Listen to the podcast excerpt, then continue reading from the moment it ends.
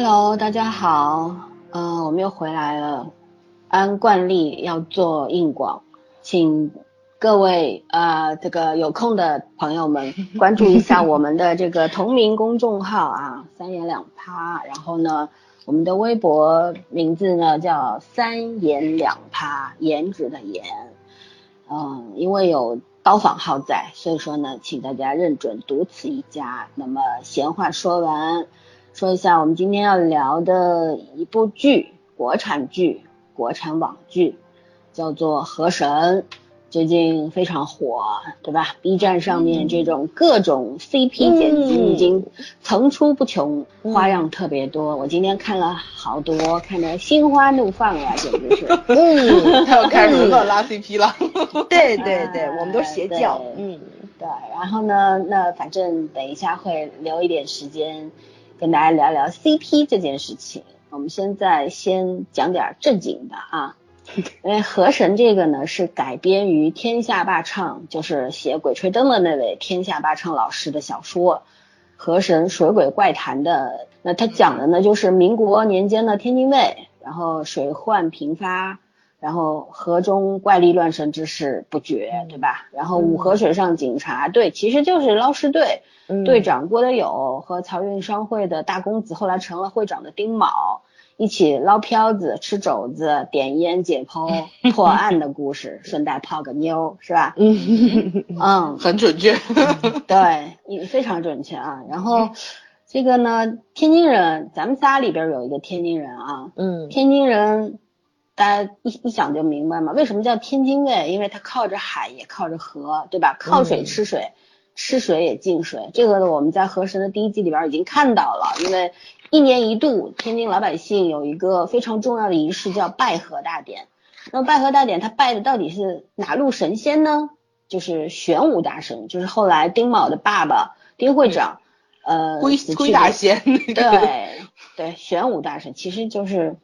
那什么啊，玄武呢，亦称玄冥，就是四圣兽之一嘛。它是龟蛇合体，它真不是单单是龟，它是龟蛇合体，是水神，然后居北海。龟非常长寿，玄冥成了长寿不老的象征。民间亦在北方，故称北方之神。然后呢，这个就是玄武的来历，大家要明确一下啊。然后呢？我当时看这个河神的时候啊，我就在想，你说靠海靠水的地方啊，呃，天津卫一个，咱们上海滩也是一个，对吧？嗯。所以呢，民国时期确实是有南上海滩，北有天津卫的这样的说法的。嗯嗯。然后呢，天津咱们在里边那个里边看到了啊，就是天津人民、天津老百姓拜。玄武大神拜河神，但是呢，我们早儿同学经常跟我们聊那个天津有个娘娘庙，对吧？对，与众不同的娘娘庙里边什么神都有，四海八方都有，对，四海八方的各路神仙，神仙，对对对。但是其实呢，从官方的说法，这这个娘娘庙其实叫天后宫，对，叫妈祖庙，嗯，它是位于海河三岔河口西岸。就是是北方最大的妈祖庙，妈祖大家其实知道，其实它是来自于福建那一带，对吧？对，嗯，海神妈祖其实属莆田系嘛，虽然现在说莆田系有点 那什么，但事实如此啊。呃，天津的说法说是先有天后宫，后有天津卫，嗯，但是为什么你看我们在《和珅》这部剧里边反而没有看到娘娘庙，就是有有提到过，对不对？一直在说和珅这件事儿。那为什么呢？因为妈祖是海神，然而这个剧的名字 叫河神。对，这两位神呢，其实他们是同行，然后呢，其实，在仙界的地位是差不多的。仙界的地位。对对，但是就像文人相亲一个意思啊，同行之间肯定会有很多的奇奇怪怪的啊，对，千丝万缕的那些妒忌呀、仇恨呀什么的，对吧？然而，而且呢。拜河大典就在海河三岔口，这个咱也看到了漕运码头那个地方拜，对不对？嗯，那就是在娘娘庙的庙门口拜。你说娘娘庙心里会开心吗？对吧？娘娘是怎么想？娘娘没事儿，娘娘没事所以呢，就是网上我看到一句话特别有意思，说就是因为娘娘庙不高，娘娘不高兴了，妈祖娘娘不高兴了，然后你们只拜这个玄武，不拜我，所以呢就定了一个小计划，先来一百具飘子。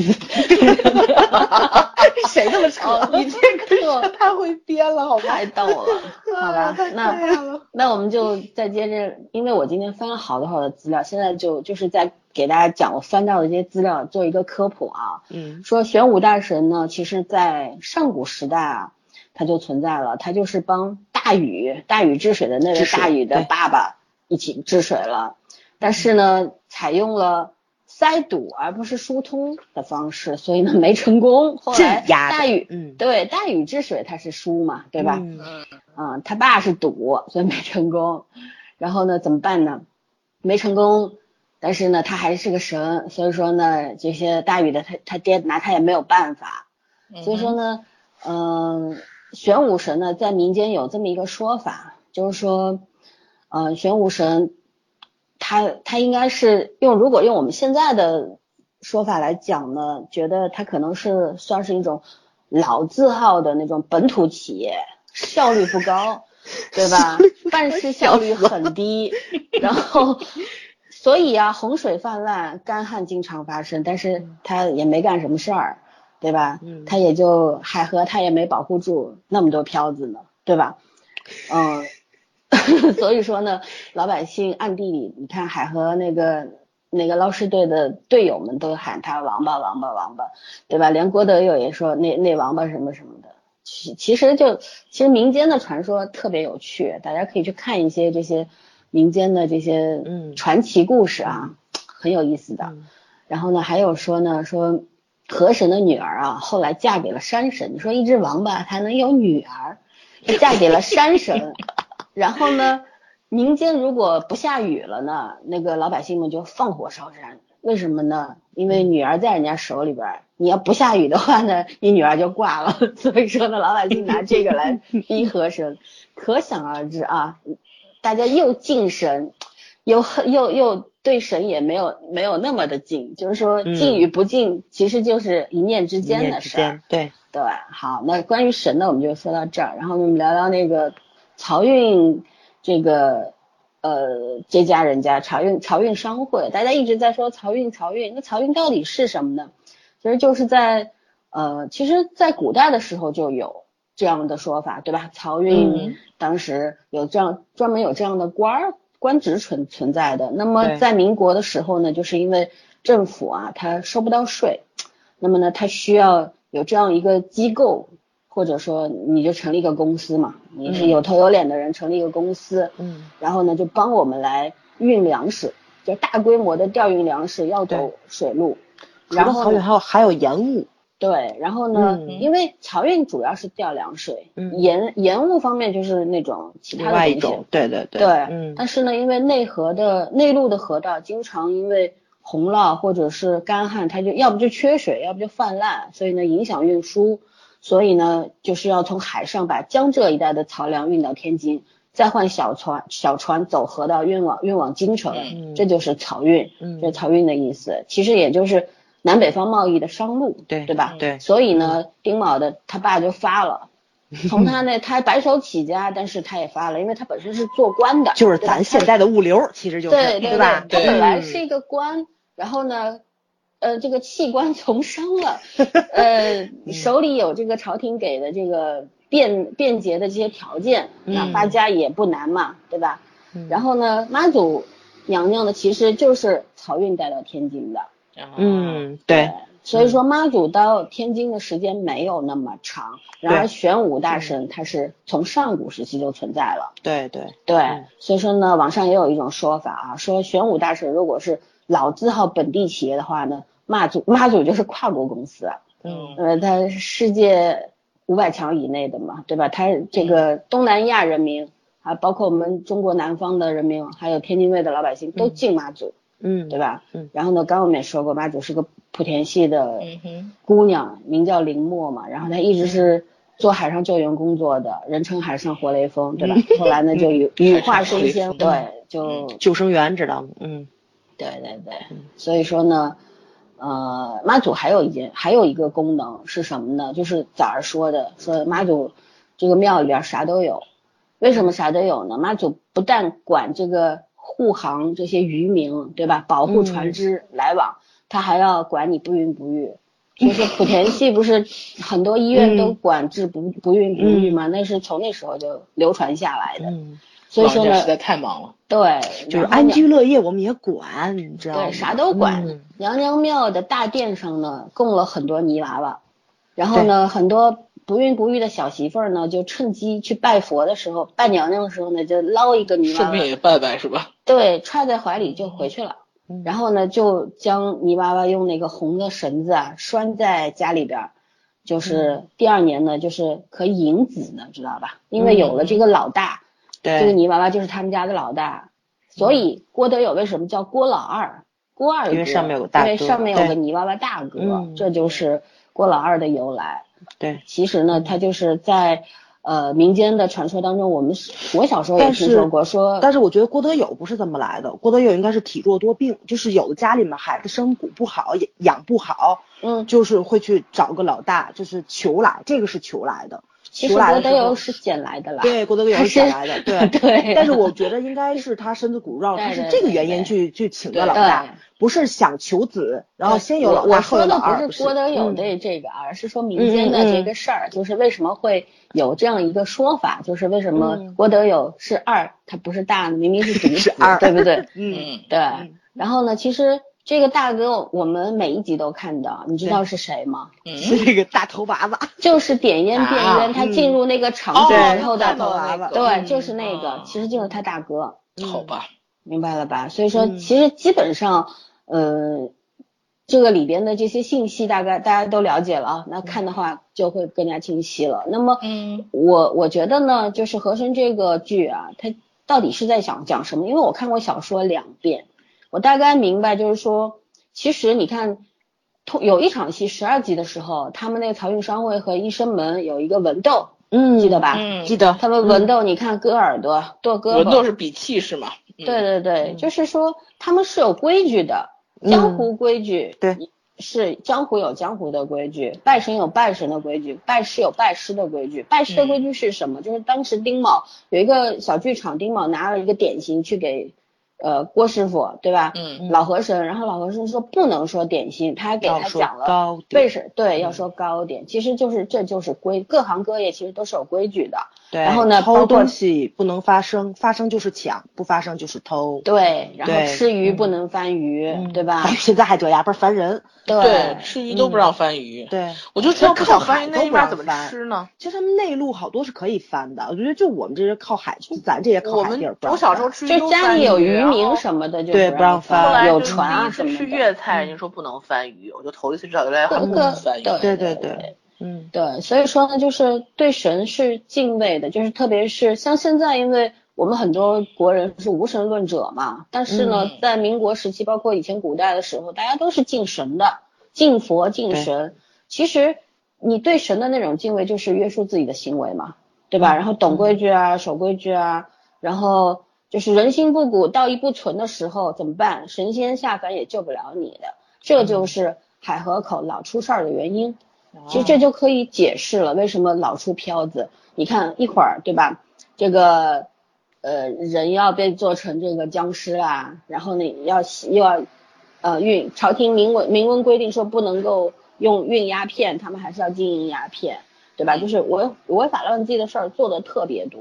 嗯啊，所以说呢，嗯，这就是大概整个《河神》这部剧的网剧的这个脉络了。那么其实。就就讲这么多吧，反正我我觉得，因为没有看过小说的朋友，可能这方面不太清晰。那么我今天就跟大家科普一下，然后呢，我们就可以开始聊我们比较喜欢的部分了啊。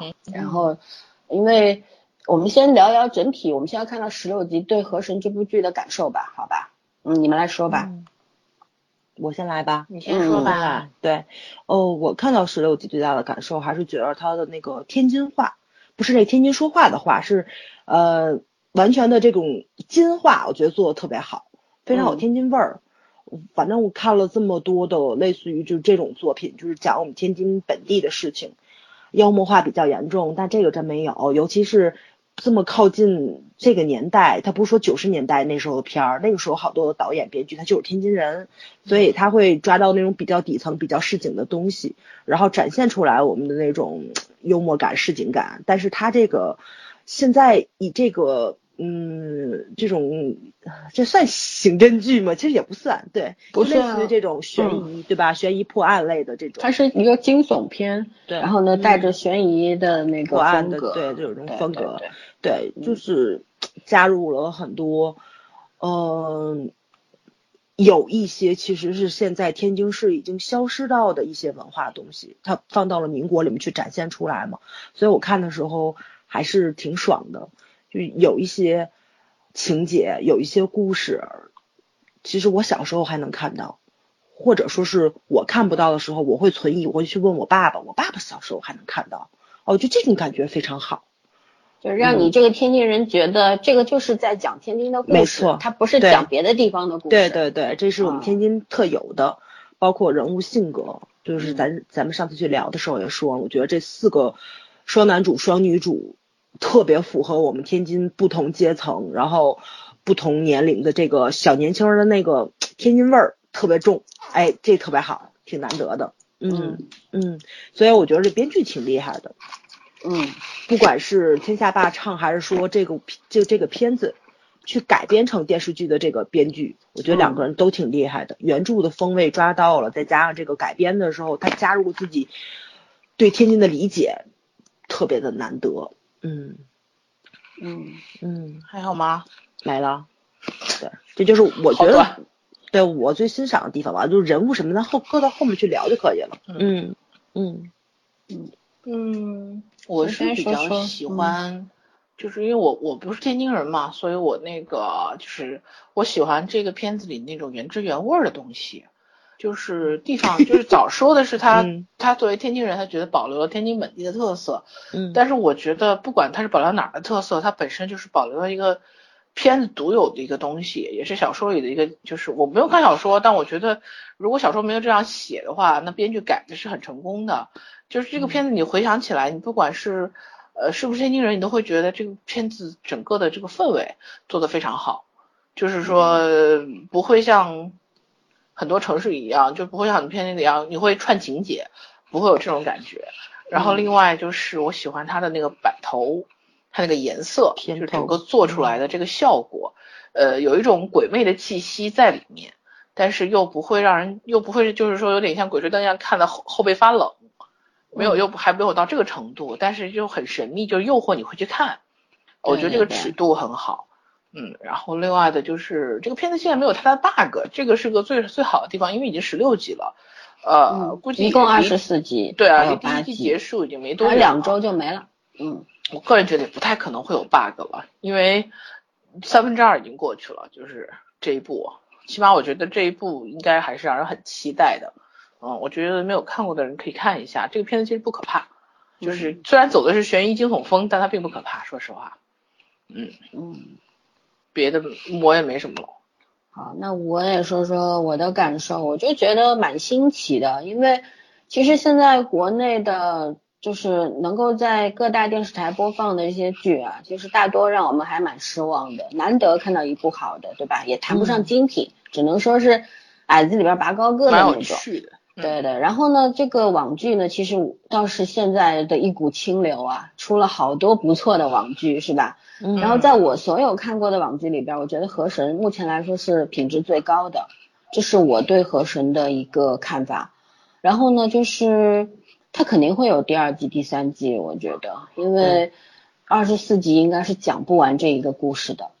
那么那没关系，反正我觉得爱奇艺在制作这部。这个网剧的时候真的是花了很多的心思在里面。对对对，因为就是出品公司是爱奇艺和功夫影业，然后这两个同一起出品的。我觉得无论是从这个剧的 OST，因为特地片尾曲是萧敬腾与神来唱的，对吧？特地写的歌儿，然后呢，片头刚刚圈圈也说到了，做的非常的有趣，对吧？每一个演员出来，四大主角出来都有自己精准的定位。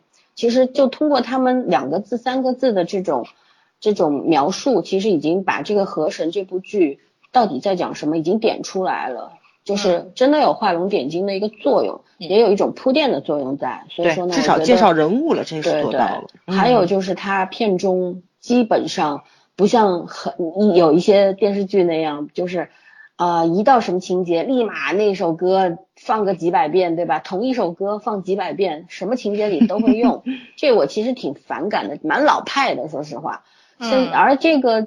呃，和神里边呢，基本上没有，它没有什么 BGM 在那边伴随着情节出现，它只有在就是郭德友点烟变冤的那个场景时会出现那那个非常好听的鼓点声，嗯，我觉得就是很精炼，然后简洁，但是呢，就是我觉得能感觉到他们的那种用心，特别好。然后呢，还有呢，我觉得非常新奇的一点就是。每一部每一集的开头都有说书人，对吧？点出了这部剧的就很短的这十几二十个字，点出了每一集的中心，就是他主要要讲什么核心内容，点出来了。嗯我觉得这种做法其实也很少看到，对不对？这种评书的说法其实非常看主要是像天津的这种奇闻异事，大多都是以说书的形式传下来。对对对，嗯。所以说呢，我我就觉得，你看细节是魔鬼，我们经常说的，嗯，你细节做得好，那你自然大家都会认可你，对吧？嗯嗯，所以说这个剧确实让我感觉到了惊喜，就是还是要证明到，就是说咱中国。影视圈儿不是干不了这事儿，而是他们不愿意干，对，还是没法干。嗯嗯，对，想要干能干得好吗？这就是例子，对不对？嗯，但你要真深究的话，它有些细节也不到位，这是肯定的。啊，那你不能没没有十全十美的没错没错，对吧？没有十全十美的作品，你要硬要挑刺儿，总能挑出来。没错，我们只能说，你能够，比方说你达到一个优质的。一个水平的时候，大概有百分之八十左右的一个成绩了，那就不错了，对吧？要要完美的话，我觉得，呃，就算我们看过的很多经典影片，也做不到十全十美，是吧？嗯嗯，以这个投资这个钱，这帮年轻演员的这个经验来说，演到这个地步，我觉得已经真的是刮目相看了，算是。嗯嗯，好，然后我们就来讲一讲说演员，我们介介介绍一下几位主角吧，就是。就念一下名字就好了。郭德友是李现扮演的，李现大家应该看过《法医秦明》的话，就是三人小组里边的那位刑警队长，对吧？然后丁卯张明恩是老九门里边这个张副官，张副官，对，张大佛爷的那个小跟班啊，对，忠犬小跟班。然后呢，顾影呢叫王子璇，其实呢，王子璇和张明恩是中戏的。师姐弟，师姐弟，对，对对对。然后肖兰兰的扮演者叫陈雨米，这个演员不常看到，我好像是第一次看到他，但是我非常喜欢他，嗯，非常喜欢他。然后，呃，有一个张神婆，就是那个老神婆，顾影的妈妈，嗯，对，其实我们刚见过她，在《战狼》里边饰演小飞的母亲，就是强拆的那一幕出来的，哦，对，那位那位牺牲的小那那位解放军战士的妈妈。对，好，然后台词不多，嗯，对，副队长啊，正队长姓傅，叫傅来勇，傅来勇的演员叫唐以诺，我今天特地去查了这个演员，然后他牛，他是八二年的，我真没看出来，什么？好像 八二年的，对，我觉得。总觉得他有四十多岁了，没想到他跟我同年，好吧，瞬间觉得我好老，亲骨啊，也是亲骨。对，然后这个忘说了，我插一句，我觉得这个队长特别像毛利小五郎。哎，对对对，是样子也像，那个头发发型，风格做事风格也像。对对，然后嗯，印象很深刻的连化清，就是魔古道的这位，嗯啊，叫他名字叫康恩赫，他是北影零四表演系的科班出身啊，其实是演过了很多片子，但是我们都没没看过。然后呢，我其实一直一度很好奇，说这个演员他他的脸这么尖。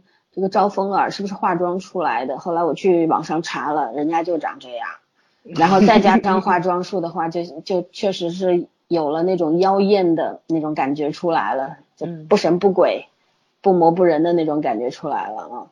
好，其他的话就是就没什么好介绍了，演员表非常长，但是呢，这个片子有一个问题，就是大主角除了基本上都是四位主角都是配音的，没有都不是原音，全都是有配音的。哦，嗯，我一开始还觉得肖丹兰台词功底这么好，但没想到后来去查了之后他是，因为在外场拍的太多，会不会收音收不到，收对对对，嗯然后后期配音。咱们看小剧场的时候去听，跟他们找的配音演员声音好接近呢。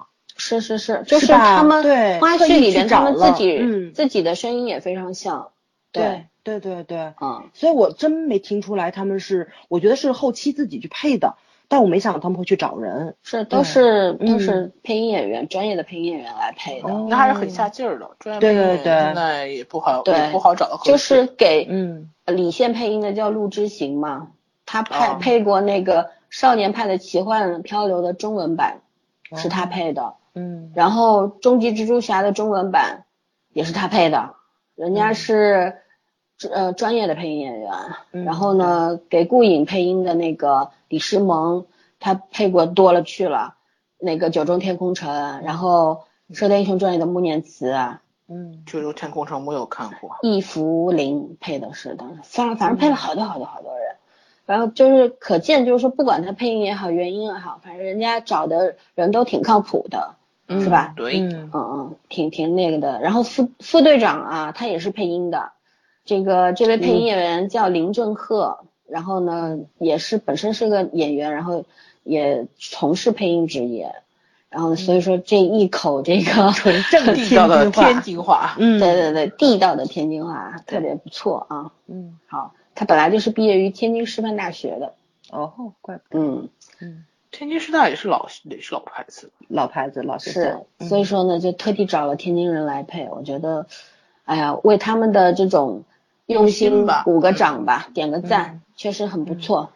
好了，那我们聊了整体感受之后，也谈了这个演员，呃，主配角之后呢，我们就来拆分一下吧，就是聊聊你对剧中角色的这个偏好，肯定是偏好了，你总有最喜欢和比较喜欢的之分，那你就讲喜最喜欢的，然后其他的就留给其他人来讲，好吧？早儿先说吧，呃最喜欢的，嗯，其实四个人我都喜欢。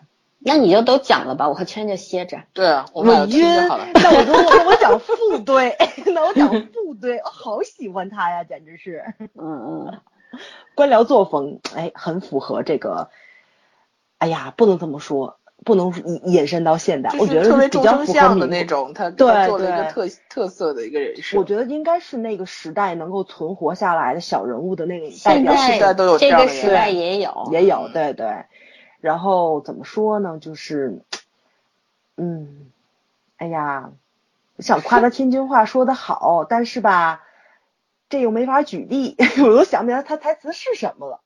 他台词不错的呀，对，他在什么时候说什么话，他迸发出来的那个天津话，就特别让我拍案叫绝，你明白吗？就是觉着，呃，比如说，就是他骂人的时候那句“损鸟”啊，或者是什么的，就是那种，特别是我们老天津卫冲口而出的那个话，就第一直觉反映出来的话。所以呢，国骂是吧？你们的 对对对对对对，是我们的国骂，天津官方骂，对，官方骂天津市不有那个那个四大妖孽嘛，什么拿拿龙啊，什么水鸟啊，听不懂，反正我们听不懂。对，偶尔你们可以去查一查，对，就类似于这种，包括在剧情走向的时候，我觉得他嗯，这个人把握这个时代脉搏非常的到位，嗯什么时候该捉拳，什么时候该放拳，什么时候该顶缸，什么时候要推，要要把责任推出去。哇塞，就完全是手段非常非常高明，活得特别清楚的一个人，而且我特别喜欢他，什么时候嘴里都叼着东西在吃，非常符合我们，非常符合我们天津市人天津。吃货是吧？对对对，天津市人就吃货活这张嘴，活这张嘴上就是吃要吃的好，骂要骂的舒坦。你们天津不是有一句话，就大意就是嗯海鲜来的那个季节，怎么说来着？那句话就是叫典当了衣服都要去吃。那对，句话借钱吃海货不叫啊罪过。对对对 嗯，对，就是相对来说吧，就是副队养活了一怎么说不能叫高层，也不能叫低层，但是他要游离在各个阶层，对对对，一个小官员的一个那个生。生存现状，脚踩黑白两道，对，脚踩黑白两道，谁都不得罪，然后中间捞点好处，对吧？趁机会拿点好处，完了还不欺男霸女，你发现了吗？然后他特别清楚的一个人，对，特别清楚的一个人，活得非常清楚，活得敞亮这种人。然后他后面两个小跟班儿也特别逗，一个就是傻到家了，找烟火找不着；一个就是在边上看了半天，实在受不了，叭打火机点开了。哦，我觉得这俩也是一绝，就那种。俩唱相声的，我觉得 对对对，一个捧哏，一个逗哏，对对对对对，一个特精明能干，然后一个特傻缺，就是需要有这个样子的，你知道吗？就有他可能是办什么事儿需要精的就让精的去办，然后需要傻的就让傻的去办，然后我觉得这副队特别的特别的会用人，对吧？包括他那个怎么去那个让丁卯帮他出力去干这个事儿，小河神就非常摆清楚自己的位置。我不争功不抢功，钱给到位了就可以，咱们面子上过得去。就小河神是挺，就像江河神是典型的那种天津卫的人，对对，江出身的那种那种，他他那种江湖上的道道。对他都很清楚，然后你丁卯是国外回来回来公子哥，什么都什么都怕，对，嗯，而且又是科学工作者，你你要让他混吃等死，然后搞这一套，他不会但是丁卯就是代表那种出身大家，然后受正统教育长大的那种官宦子弟，其实就是清清白白的公子哥，就是他这样子的，上个妓院出来脸红半天那种。那当然也有纨绔子弟啊，这是肯定的。你包括后面那个谁钱公子那种，对吧？他可能各个阶层他都找了代表人物去演，但是他们这两个人物，我觉得去做对比，然后两个人的性格，然后两个人办事的风格都非常凸显他们那个阶层，他们受到那个教育，从小长大的环境对他们的影响。所以我觉着相对来说吧，他还是非常好的抓住了天津卫的那个男孩子女孩子的特点。对对对对对，特点他他是抓的非常非常足够的，嗯嗯，说明人家功课做得好，功课做得好，对，要演什么形象塑造的也很成功，对对，包括我觉得演什么像什么是基本的，最基本的事儿，你遵循了这个，观众就会喜欢你，对吧？嗯嗯，你不然你就糊弄观众呀。所以那个咱们去看那个幕后采访的时候，李现去夸张明恩，说他有那种学学校的书生气。因为在这圈子待的时间比较短，跟他就是私下沟通的时候，我觉得这个人很单纯。但是他这种书生气，九五年的，刚大学毕业，没错，他的这种书生气，就人物的这个本职演员的这个性格，又特别贴合丁卯。就包括说前两集，咱们都觉得他演技刚开始没有发展，没有发挥出来的时候，略有尴尬。但是你会觉得他还是很真诚的在演，因为他本身这个演员的性格就非常的贴合丁卯这个角色。所以你没有出戏的感觉，你只会觉得，嗯，他可能跟其他演员在比较的时候，演技还有一点点的，嗯，对对对对，还需要有提高，但是呢，不出戏。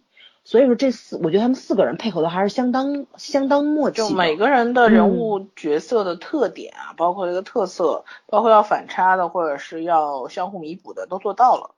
对，嗯。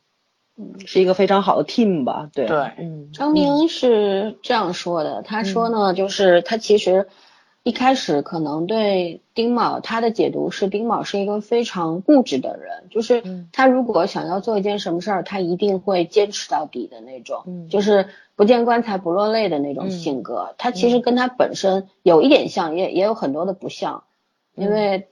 他其实网网络那个很多那个迷妹叫他什么的，网上迷妹叫他小奶恩，说他 奶声奶气，软萌软萌，长得又好看是吧？然后又是长了两颗兔牙，所以说呢就觉得叫他小奶恩了，可见就是说，对大家觉得他是一个特别萌的一个可以当萌宠的这样一个人，所以说呢他在就是。一开始的时候，他也说了，说没有很好的把握住，但是呢，后来我们也看到了，对吧？非常清晰的看到了，他其实，呃，在差不多五六集往后，他就非常自然了。然后我我今天特地去看了很多的这个剪辑嘛，剪刀手们做的剪辑，因为呃，他跟郭德友的这个 CP，然后他跟小神婆的 CP，然后大家都。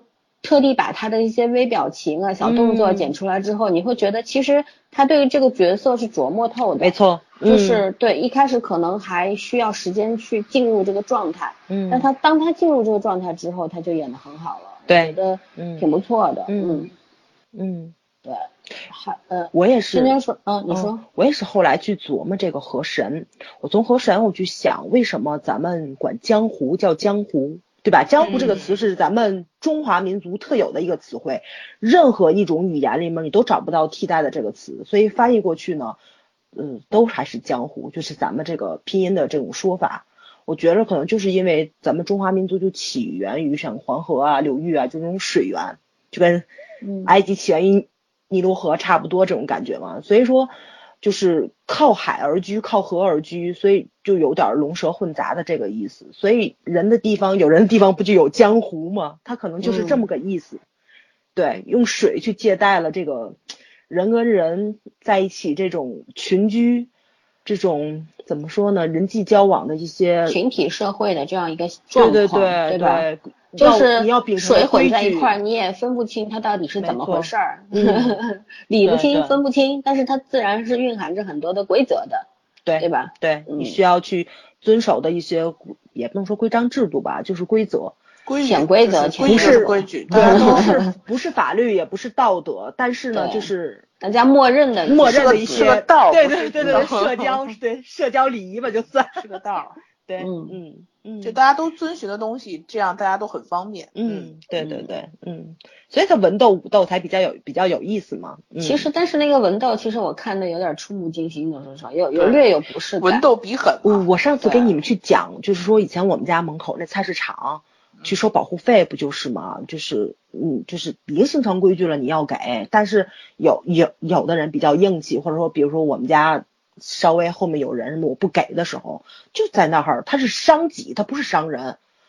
拿那个瓦罐儿我觉得伤己比伤人更可怕一对，但是这个就是 从你的观感上来说，咱不管他伤谁，但是我觉得从观感上来说，其实是挺终归不是一件让你开心的事儿。对，它是它是一种见血，用这种见血的方式去胁迫你，然后你要按照我的规矩去办事儿，是这种感觉。你如果没有我嗯狠的话呢，你就得听我的，对对对，啊嗯，嗯所以说这是个网剧，它如果真的是放在电视台上新来播出的话，这个是不会过审的，嗯没办法对这个过，确就改都没办法改。嗯，包括你想，我小时候八十年代的时候，天津天津卫就那种三不管地带，还有这种事情发生了。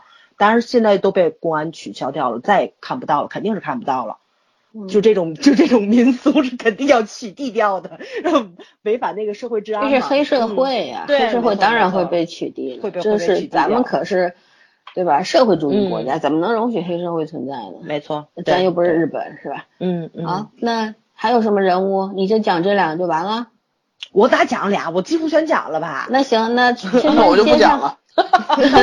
我就可以不讲了。没有啊，女演员 你我们都没讲我讲小河神吧，我还嗯是挺喜欢新那个角色的。我其实觉得他这个角色比《法医秦明》里面那个警察的发挥空间要大。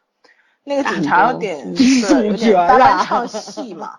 对其实那里面他也算主角，但他更像个线索人物，大班唱戏。他算男二咱们当时嗯聊的时候，比如说编剧有问题，他刑侦那条线几乎就没用，都靠大宝来破案。对，嗯大宝靠靠那个什么靠成神医了。嗯嗯，然后我就觉得李现这里面演的那种有点小狡猾，又有点油污的那种感觉，还是挺好的。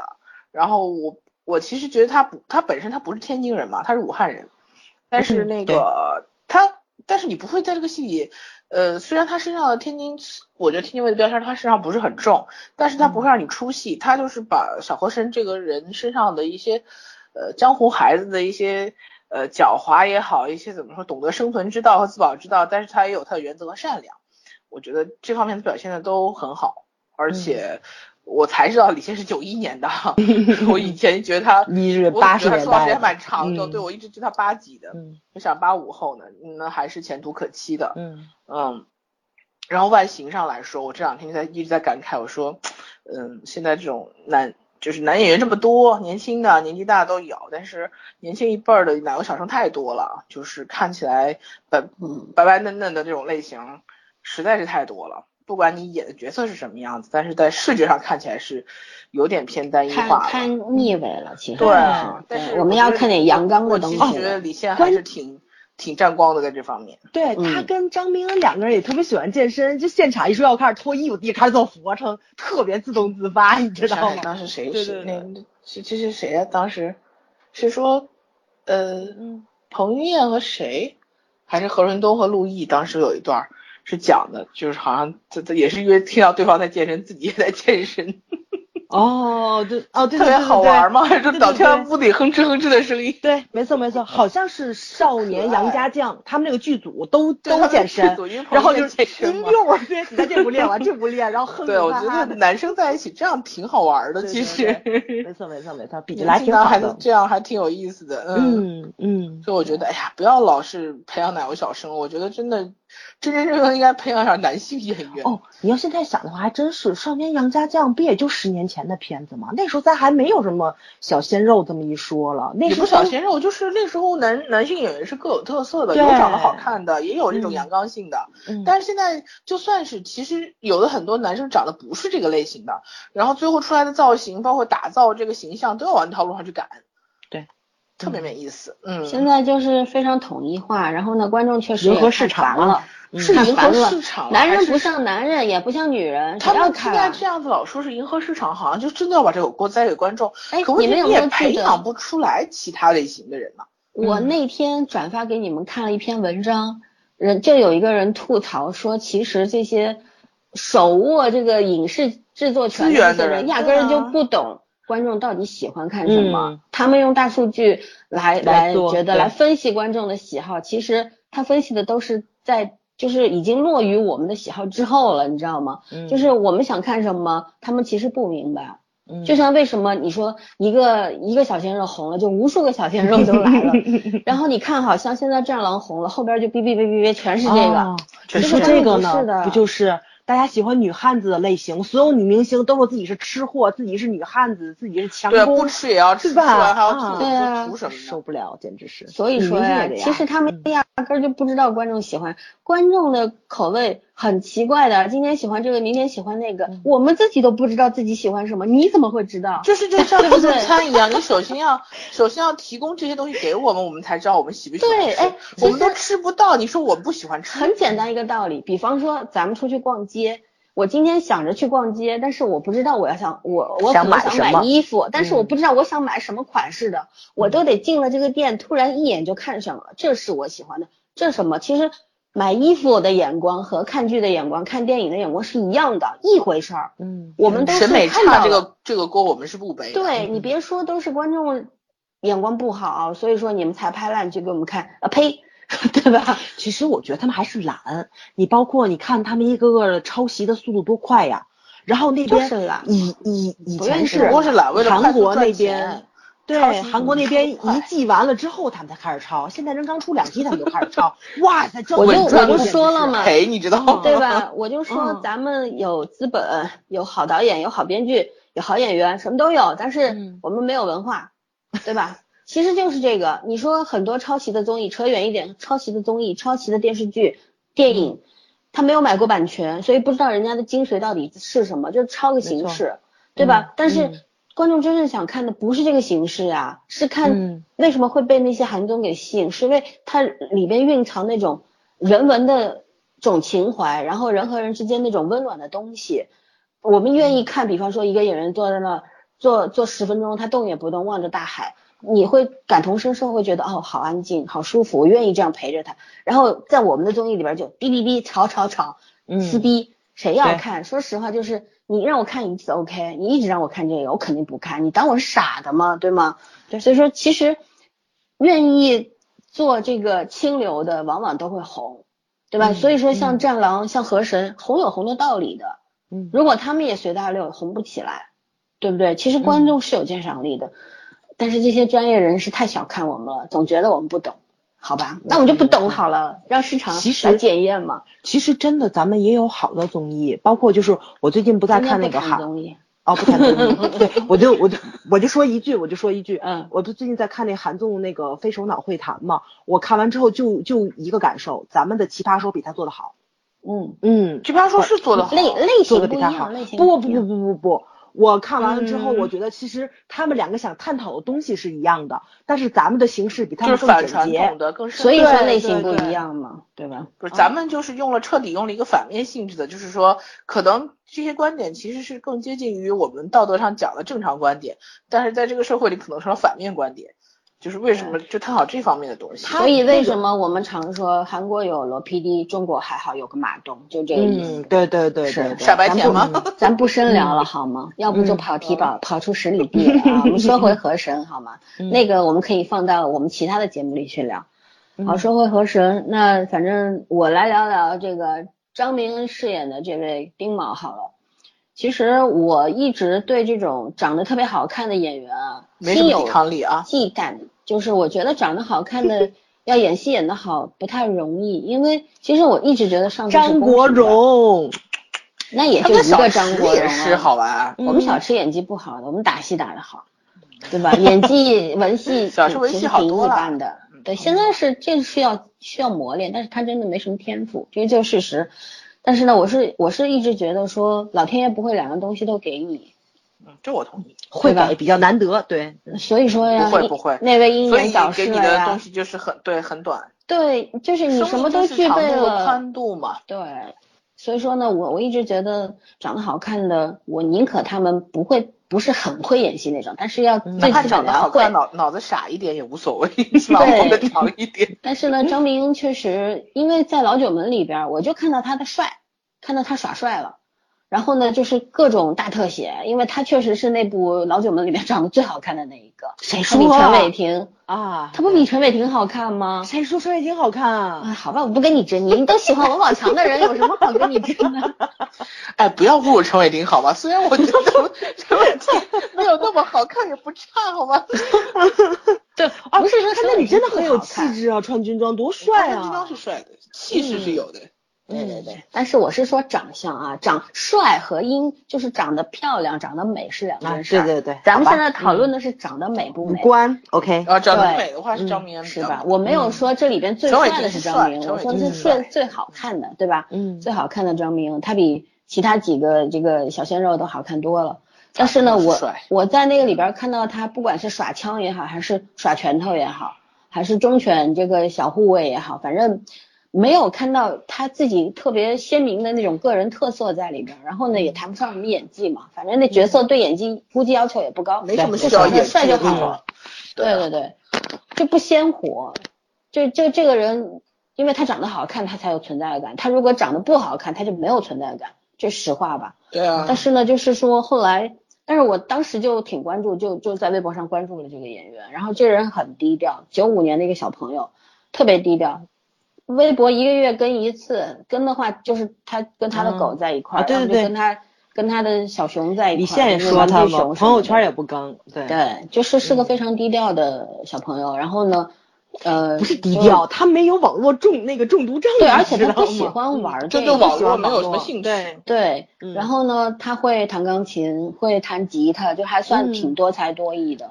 挺然后演技方面，在《河神》里边吧，我也说了，前几集确实吹胡子瞪眼的演法挺审美疲劳的，但嗯是他后来还好，就是调调整过来了，差不多就第五集开始，他的演法一变，我觉得自然了非常多。然后他跟小神婆也好，跟丁卯呃不是丁卯，跟郭德友之间的那个互动很自然，非常松嗯弛。我觉得这可能就是在平时呃没有入境的时候的那种那种磨合，已经磨合到了一定的地步了，已经非常好了。所以说呢，在演戏的时候就也很容易进入那个状态，估计自己也把握到了丁卯这个角色的那种神韵了。所以说呢，我觉得挺好的，尤其笑起来非常的灿烂，我觉得很暖。嗯你嗯个屁，你你花痴！哦，好喜欢的笑啊！我花你你你知道赖吗你一嗯，我就想起来，就是有人有人说，哎呀，好希望这个郭德友来捞我呀。然后又有一个人跟他说，郭德友只捞飘子，不捞花痴。我不想郭德友捞我，好吧，这句话好吧，反驳。对，好吧。所以说呢，嗯，忽略枣儿这个花痴啊，但是呢，就是是觉得从演技方面来说，我说我觉得他跟老九门里边张副官比有非常大的进步。啊，对的，嗯，对张副官也是个面瘫面瘫美男。对对对，谁说的？我们也张副笑官在那里边没怎么笑过，基本他上都是对着着。没有，他对着对陈伟霆笑是吗？对，经常笑。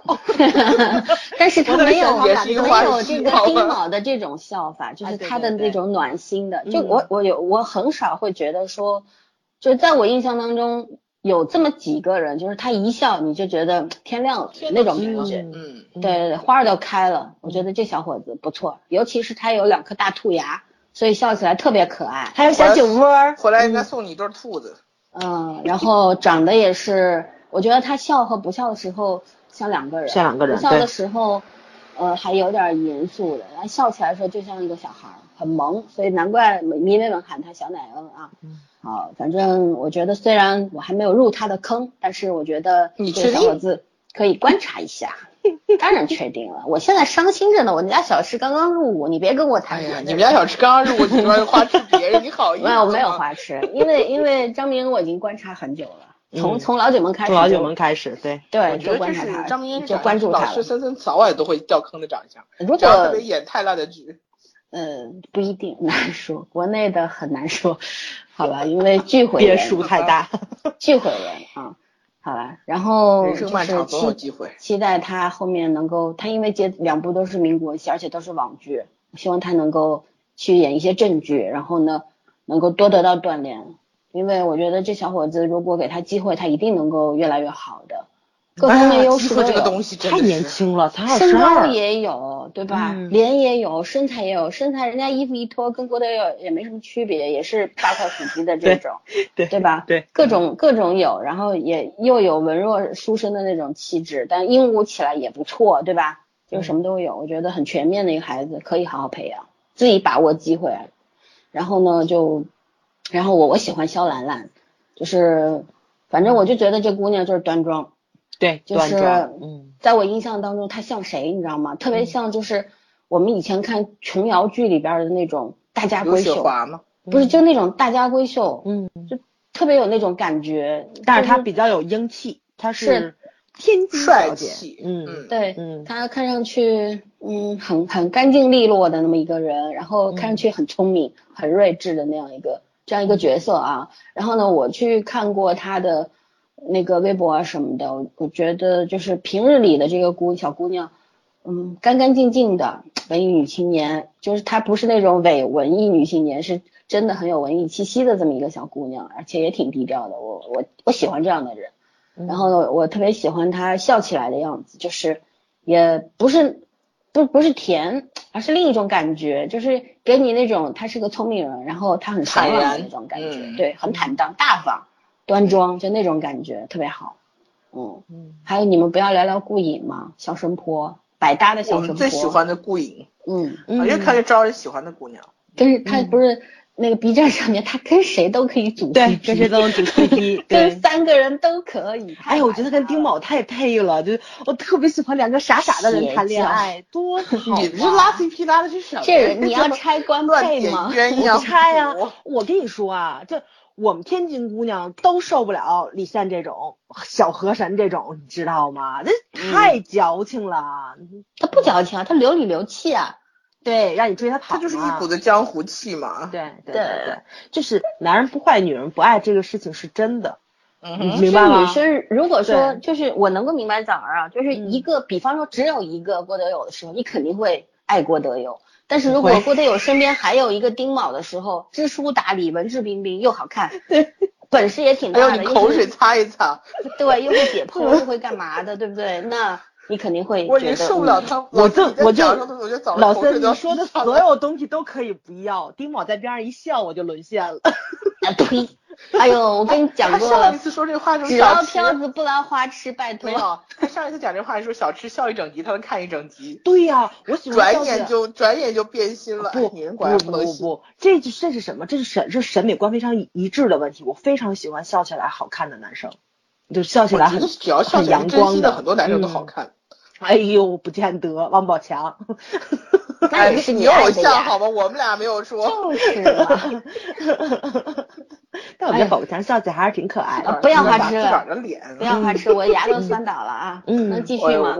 聊聊聊顾影，圈圈来聊顾影，嗯小神婆特可爱，我刚开始两集我我是很讨厌女生太聒噪，你知道吧？嗯开始觉得她可能是他要那个那个怎么说反差效果嘛，然后他就一直扮演了一个很聒噪，然后让人觉得很浮夸的一个女生，就天天跟在对也是花痴型的，就跟在小和尚身边当花痴。但是到后面的时候，我很挺喜欢这个女孩，就是她真的是很很大方也很善良，你知道吗？就是喜欢或者不喜欢都没有暧昧，就是很。很爽朗的表示，也不是说天天把爱挂在嘴边的那种，但是就是很明显的给你表示，然后我你做什么都支持你，我觉得这种性格特别好。嗯，然后虽然说早同学说了啊，那个有个有个有个丁宝在旁边，他能笑，他他他能那个笑一下，他能跟着他跑，但是我觉得像小神婆这种呢，就是，唉。认死理儿怎么说呢就这种姑娘，绝对嗯是认死理儿的。对就是你怎么说她，她是不会改变的。对这种他妈再怎么教育她，她也她跟丁卯是闺蜜，对对调戏丁卯的时候，简直就是根本不把丁卯当男生，你知道吗？就是那种感觉。所以她们是闺蜜嘛。对，然后丁卯和她也不可，我我个人觉得是她可以当 CP，但是不能不能成一对儿，因为不来电的整体来说，对对对对对嗯对，丁卯明显就对不来肖兰兰会有好感嘛。啊，对，这是对你们从你们从剧情看，但是你要从剪辑看，他跟那个谁看剪辑啊？谁当然、看剪辑剧了。，你想怎么剪，剪辑高手太多了。呃还有关键是和郭德友剪一块儿的嘞。哦，那个没有，主要是我觉得他真的跟那个谁小那个小神婆两个人互动的时候萌点特多，就他跟肖兰兰那个萌点，咱这讲人物还能讲得下去吗？咱不讲 CP 吗？谁讲那不能 CP 啊？乱拉现在是讲角色好吗？我在讲小神 婆人啊，家圈圈讲两回，你给你给扯两回，扯别的地方去了。马盖被炒了。来继续继续继续，而且我觉得他他跟他妈特别好玩儿，你知道他妈才是心里什么门都清楚，但是也没办法拦着，就知道这闺女死心眼儿嘛。然后天天劝也劝不住，但是他而且我觉得最可笑就是他妈和那个小河神的那几段戏，就是彼此打着那个哑谜，但是戏就揣的特明白。哎，我我觉得老太太挺有意思的，就是说只有这种妈大家才能教出来这么可爱的闺女吧。对，然后我希望后面给他的戏能再多一点，因为我觉得他前面的话，捉弄闺女，对对，也不知道到底他闺女是谁亲不生的。是给他给他闺女那瓶药，你们还记得吗？红对红糖红炒面粉，白面 哎呦，我笑死了都要。这也是什么亲妈妈呀？这是。对他也是怕他闺女出事儿，估计是安慰怕剂效他闺女那应闺丁卯不说他那不是丁卯那个小和尚不说他的胆子比驴都大吗，就是属于什么都吓不住的主。对啊，我然后我觉得他戏份有点少了，如果作为双女主的话，我希望她戏份能多一点。她是女主，肖兰兰才是女二。对啊，可问题是我、我看剧的时候我没这种感觉，你知道吗？其实实两个女这个还是主男性的，还是，男主向的对啊所以我角色戏份都不多，嗯所以我我觉得他应该就他那个释放点还是挺多，因为他是个影子人物嘛，所以我觉嗯。得我希望后面她再再多一点，反而蛮蛮可爱的女生，而且这女生我一开始觉得她像，哎，我那天跟老孙说你说她像谁来着？就这女孩儿，啊，我那天说忘她第一眼看这女孩像谁？小宋佳，对，小宋佳，我是很喜欢小宋佳的，神似有一点儿，对，有点神我觉得特别。像那个唐艺昕，我没不像不像，绝对不像。粉丝该不高兴了啊！已经有粉丝我绝对不说像我觉得说咱们意顾影谁都不 像，像但是像唐像唐是像像唐艺昕怎么了？不喜欢不是他的粉丝的意思是说他就是他自己，对啊对，那是肯定的，对嗯对对，就总会有那个你摘谁光的这种可疑性。现在哦粉丝都这么想。其实我觉得这小姑娘演技很好呀，对，我觉得她演技很好，而且她非常真诚，她她她真的是让我觉得不太装，就特别特别，就越到后面越松散。啊，这才是中戏的水平啊，哎呀，对吧？拉倒吧。虽然中戏也出过黄教主啊什么的，但是中戏也出过 好苗子、黄教主好是北影的，黄教主是北影的，啊。黄教主是中戏的吧？北影中戏的，他跟赵薇是赵薇是北北影的啊，不那那北北影九七届的，呃嗯不是，对对对九，八九八九八，嗯啊不管九几的几届反正好吧的嗯嗯，那那反正中戏没给中戏丢人啊，不错不错不错，好拉高了水准好吗？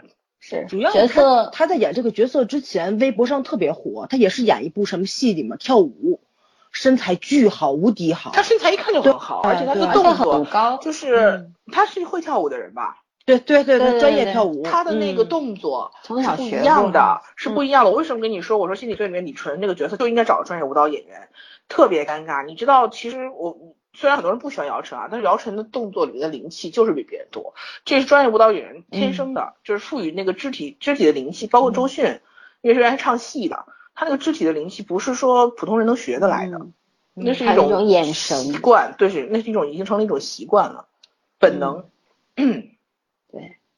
对，尤其是像那种跳印度舞的，对吧？这眼神儿瞟来瞟去、盯来盯去的，都是有身段、的。手眼 身法步都是有都是有对对，对都是有意义的。为什么以前说学戏的就就就那个韵味儿不一样呢？嗯，嗯没错。好，那角色我们讲完了，那我们就讲下一个环节，我们就讲讲这个啊、这个目前十六集让你比较非常印象深刻的一些片段吧，一人讲个一个就得了，好吗？嗯谁先来？我等我想一想啊。我也得想想，早上先来。哦，我就不需要想吗？没事，你随便发挥。啊，我特别喜欢丁卯跟跟跟顾影两个人吃吃鸡腿儿，然后那一个无论如何都要把他俩拉在一起，对吗？对，一定要拉在一起。然后那个丁卯给他把嘴边儿那个饭粒儿给给拿下去，这俩哇绝对就是没性别，你知道吗？是这种，就我觉得他是对女儿才会这样啊就。是没有性别观念嘛，哦就姐妹妹妹妹啊，自家自家啊自家姐妹，看见了吗？这就是这就是主观，知道吗？我在这儿主观的是男女 CP，他们主观的就是兄妹呀、父女啊。哎我们这叫遵守剧情，好吗？尊重编剧啊。你们是官配，你明白吗？我是邪教，没有办法。你还好不是魔教你。继续继续，就像这看这种剧，嗯站错 CP 简直是太痛苦了。关键是我也是觉得他跟小河神肯定是一对儿，就典型的我们这边内心的煎熬呀。不是，对我们这典型的天津姑娘跟天津小伙儿的爱情，但是我看太多了，你以为。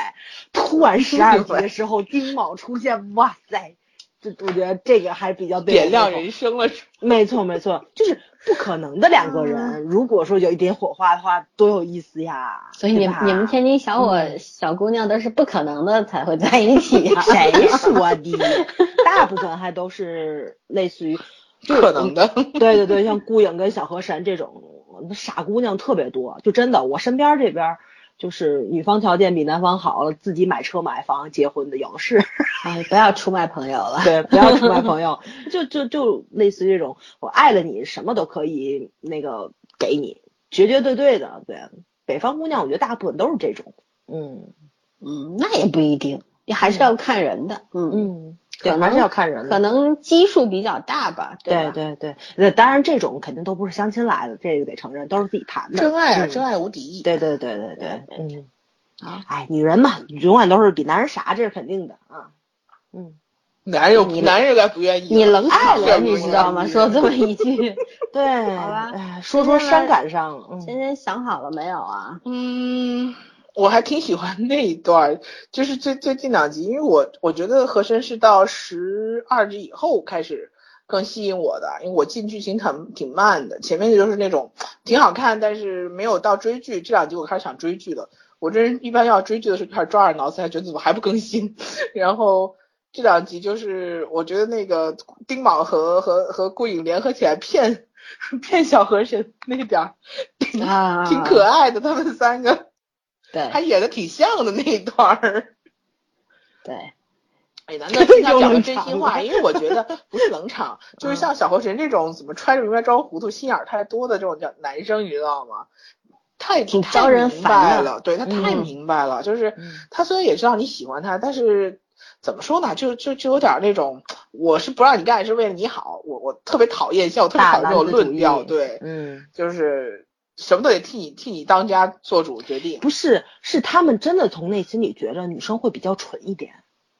对啊，就是说，对甭管是嗯蠢还是什么目的吧，就反正是我你做的事儿，我得替你决定。嗯所以我就特别讨厌这种论调，但是但是我觉得这个剧里面设置这样一出也挺好玩的，因为我觉得如果是其他的场景下，你要小和神表白一个真心也不是太容易的事儿啊、嗯所以我一开始其实我是真的觉得，我没看小说嘛，我真的是觉得小河神可能对顾影就是，嗯，妹妹的感情偏多一点儿，或者青梅竹马的感情偏多一点儿，会不会就是真的会不会在剧里面揭露，就把这个感情撑开写，我开始是没有我觉得在第一部会展开写，我甚至觉得可能中间还得折腾折腾，然后结果没想到第一部中间过半儿，然后就把这话写开了，我就还觉得就是这导演挺有意思的。你刚开始看的时候，你会觉得小和珅可能还没开窍在这方呃，面，对，对，或者是他知道，啊但是他没有其实他没有其实到开窍开的就好早甭想甭想不想承认这事儿，就是嗯男生嘛，尤其年轻男孩子，总觉得这世界无限大，对吧？嗯未来是是一片广阔的，然后有个小女生知道自己去或者挺开心，但是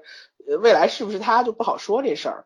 嗯嗯，但是我没想到这个写的挺早的，然后也也挺有意思的吧，我还是觉得挺有意思的。这这感情这样，不要不要弄出那么多细枝末节的事儿来。嗯这已经又拉了一个电影电影明星进来了。嗯，好，剧透一下，森森跟电影明星不是主要人物吧？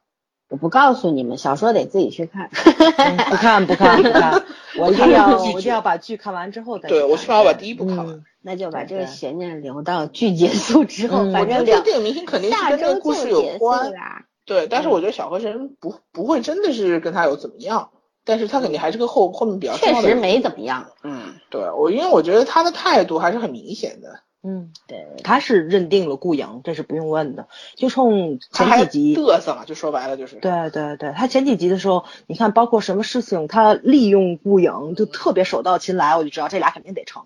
他把他把顾影当自己人，自己人，你知道对对对对对，怎么使唤都行，对，没错没错没错，就在他眼里那那个不叫利用，我们就是对欠，属于没错，对，嗯。嗯，好，那我也说一个，我就说第一集的时候，丁卯从那个妓院里边醒过来那一场戏，我觉得我印象挺深刻的。这也是花我为什絮是么吗？不是花絮，就是 当时看咱们拍这第一集的两个花絮吗？我看了，嗯但是我当时会要想要看这个剧，不仅仅是因为我喜欢天下霸唱的小说，嗯因为《河神》这小说在我眼里要比《鬼吹灯》和《盗墓笔记》好看，你知道吗？嗯因为我不太喜欢这种神神鬼鬼的东西，我反而喜欢这种，呃，就是这种江湖益智类的，就是精精怪怪的这种东西，挺好玩的，有江湖传说在里边的，然后呢又又比较。比方说，不是那种胡编乱造出来的、摸不着、看不着的，而是就是说，像它发生在天津卫，然后呢，感觉你你就感觉到好像真实发生过的那那种事儿。我喜欢看这一类的嘛，就像我小时候喜欢那种西湖传说一个意思啊。所以说，但是呢，当时看第一集的时候，我就看到说他那个，因为他第一个镜头是丁卯啪那个跳水里了，他爸在追他，对吧？然后他就看到了那个绿毛小童。嗯，然后睁眼了，他就吓坏了，然后呢就又出现了郭德友倒立着在水里边瞪着他，是吧？然后把他救了，再醒过来，他就在妓院里边，他醒过来旁边两个妖艳的美女躺在他身边，然 后然后他那那场戏我就觉得，哎哎这剧好大胆，居然。就是从这样就开始了，上来就三连击嘛，对吧？嗯你看大少爷跳了河，然后看到了这个绿毛小怪，然后那个郭德友救了他，在第三幕就是这个呃从妓院里边醒过来，就我一下子就有那种我喜欢的那种味道出来了，你知道吗？就完全都是那种在我审美之内的，对影对这种故事审美之内的那种那种感觉。好，我就开始喜欢看这个，但是呢，后来就说，呃，因为第一集我还。有一开始看的时候，因为我因为受小说的影响，因为我知道丁卯在小说里边是郭德友的徒弟，嗯但在这里边还出来个老和神，然后他俩是师兄弟嘛，我还有点不确定，我又去看了一遍第一集，所以说呢，嗯、我还就是仔细的看了这个当时这个张明英所有在这个里边那种反应啊什么的，我觉得非常到位。那个时候他没有多少台词在那那个镜头场景里边，但是呢，他的那个表情啊等等啊很到位。所以说呢，一个是因为张明英的表演，还有一个呢就是我觉得这个氛围塑造非常好，我很喜欢，所以说呢就一直给我印象很深刻。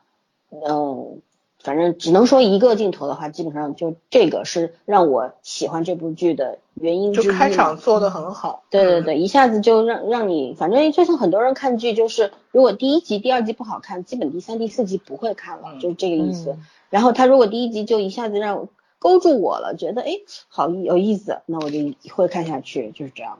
对嗯，有点意思哈。对，然后后面的你你比方说那种那种大场面什么。就僵尸这个生化危机都出来了，对吧？这僵尸什么的出来追人啊什么的，那其实是大场面了嘛，也算名场面。因为导演大人也说过了，是吧？这位导演挺有意思的，说我要把这种恐怖元素、惊悚片的元素都弄到这个剧里边，然后把它融合好。我觉得这也是一种一种看点吧。导演也挺好玩的，挺逗的一个人。嗯，特别年轻，而且我觉得他们那个片场氛围特别好。对，有商有量的是。嗯，是的，就是对，就就觉得。不管是正剧还是花絮，反正两相结合，它也能让我津津有味的往下看。所以说呢，这个我就很喜欢这剧。当时我看了以后，我就给你们推荐了嘛，我就说，哎，这剧好看。对，不只是你公众号上面，哇塞，我觉得刚出两集吧，对，铺天盖地都一片叫好对，所以所以说你看，其实观众是知道好坏的。你你要是好看的话，大家都会觉得好看，大家都会互相推荐啊什么的。对，实力说话，其他都是假的。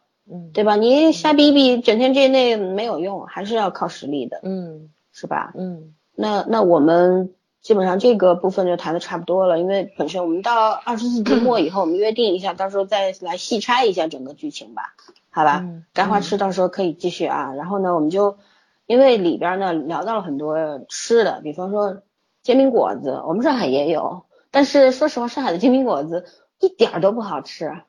就我们这儿叫包脚布，你知道吗？嗯，但是非常不好吃。但是我我在那个剧里的小剧场里边听到那个顾影和那个小小孩说的时候，说的特别的吸引人。嗯，然后呢，又说到了什么糖果子呀，说到了火锅的吃法呀，然后呢吃什么的，反正我就觉得让咱儿来介绍一下。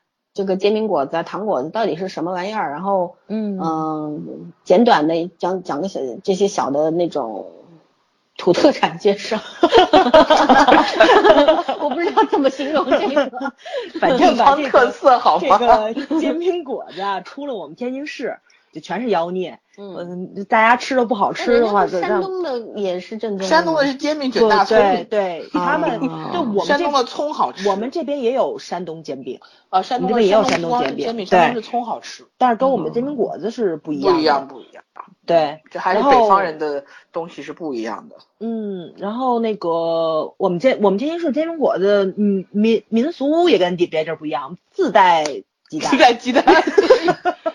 对，民俗太绝了。对对对，然后呢是什么呢？它是绿豆摊的那个面儿，然后呢就是你打饼皮儿，对你打饼皮儿，然后是打鸡蛋，一个鸡蛋还是两个鸡蛋，看你会吃不吃不会吃，或者你命好不好，能不能抓一个鸡蛋里面是个双黄的。就是说，呃，正常来说应该是什么呢？应该是一个蛋清两个蛋黄是最好吃的。嗯，你要对。一个蛋清两个就双黄蛋嘛，那还得双黄蛋，还得自己带，那还得自己带双黄蛋。你应该是什么呢？它是摊完那个饼皮之后，然后把鸡蛋打上去之后，然后会把你那个敲开，所以你最后摊出来的话，应该是黄的是黄的，白的是白的，这个是最好的。对，然后呢是他再把这个饼皮翻过来，等于说就是鸡蛋冲下，然后你的那个面皮冲上，我们会加两种两种东西，一种呢就是果子。就是你看他们郭德友他们喝豆浆的时候，然后那个谁就是那个呃那那个小男孩他小海，突然间看他们吃果子，那两那种两两片儿的那种是果子，可以撕开那种，还有一种是果篦儿，果篦儿呢是也类似于果子这种，它是炸的老大一片儿，很薄的一片儿，很脆，然后他会用那个饼夹把它给弄弄的就是弄成细长条，然后裹起来，然后抹上酱，呃撒上葱。然后那个给你卷好了之后，让你咬着吃。那果子是什么呀？是脆饼条。果子是油条啊。对对对。那我们这儿我们这儿既有脆饼也有油。你们那是麻叶。我喜欢，我喜欢吃油条，不喜欢吃脆饼。你们叫脆饼，我们叫麻叶。嗯。然后那个怎么说呢？就是呃，一般来说，我们往上抹的东西，就是顾影他就讲那个抹那个牛肉酱那个，我也没吃到过。我们这几乎就是面酱，甜面酱，酱豆腐，又又对对对，计划几几十年、几百年了又。然后辣子，对，就就这几种，然后抹上去，然后这么吃。我那我觉得天津人吃辣椒不厉害，我是属于比较厉害的，对。那是你比较厉害，我觉得整体来说不算厉害，可能。嗯，还真是。你看我们大学毕业的时候，我们系集体吃了一顿散伙饭，后来男生跟男生吃一顿，女生跟女生吃一顿，我们系所有女生。无辣不欢，都倍儿能吃辣。我们系所有男生没有一个能吃辣的。嗯，唉，也都习惯了办法。对对对对对对，就是南辕北辙，得要不特别能吃，要不就特别不能吃，就属于这种。还有早我们早点呢是比较那个丰富多彩的，老豆腐，嗯，嫩豆腐对吧？它是那个一特别大的缸里面放满了豆腐，然后你拿那个小铁片去撇，撇一层一层层的哎，你们自己嫩豆腐。啊？我们我们当然不自己盛，对呀，我说你们怎么能自己盛？太夸张了吧？没有自己盛不起。自己在这鸡蛋不能自己带，这为什么不能自己太盛？夸张了。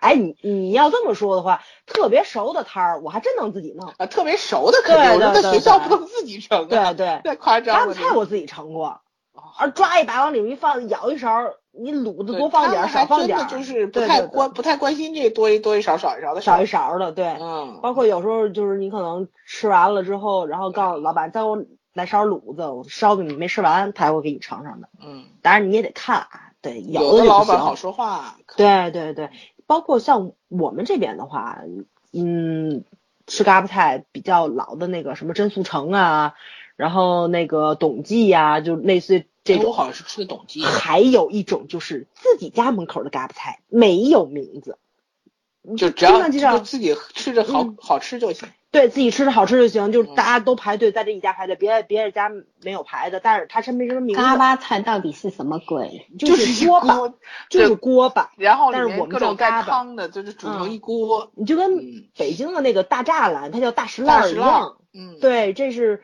嗯地方话，就已经变成我们这种口头语了。老三是想我知道那锅巴菜里都嗯有什么。对，都有什么？哦，上次跟你说了，就是绿豆面儿摊的饼子，然后切成条儿。那绿豆面儿特别好吃，对，天津那绿豆面儿是别的地方没有的。它那个嗯绿豆怎么磨出来的，就是什么分成比例乱七八糟的，这是他们自己独家秘方，每家跟每家都都不一样。对，嗯有你看有的家那绿豆面儿硬，泡半天还其实说白了吧，就是那就是那一种嗯糊糊涂涂的那一碗，也没对法跟你说什么东西。糊，它怎么但是它怎么给有点其实的？我跟你讲，其实有点像上海那种，呃，泡饭。说白了就是南北方不吃东西不一样，就跟泡饭就一个意思，只不过我们嗯就很加菜啊，加什么调料啊，你们就是白水泡或者什么酱油泡嗯这一类的。嗯，嗯，然后还有就是卤子不一样，卤子每家熬的方法不一样，是怎么熬出来就不知道了。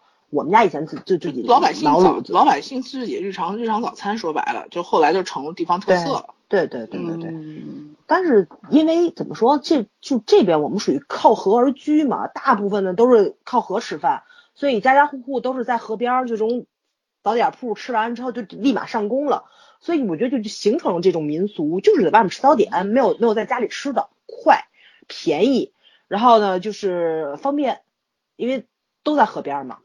嗯嗯，所以我们的早点呢没有一个是费事儿的，都非常非常的抓紧时间，快！对对对对对，抓紧时间。你想煎饼果子也是可以边走边吃的东西嘛。对，包括就是这里面小和珅一直在在讲吃，我特意去查了一下，就是天津市，因为我现在我觉得我们天津市小吃没没有这么多，他好多说的我我都没听过那个字号，查了一下，民国小吃啊，天津市里边的民国小吃，蒸煮烤烙煎煎炸炒焖烩酒类一共一百五十五种，光小吃一百你生你生晚了，对我生完了，我就特别后悔，你知道吗？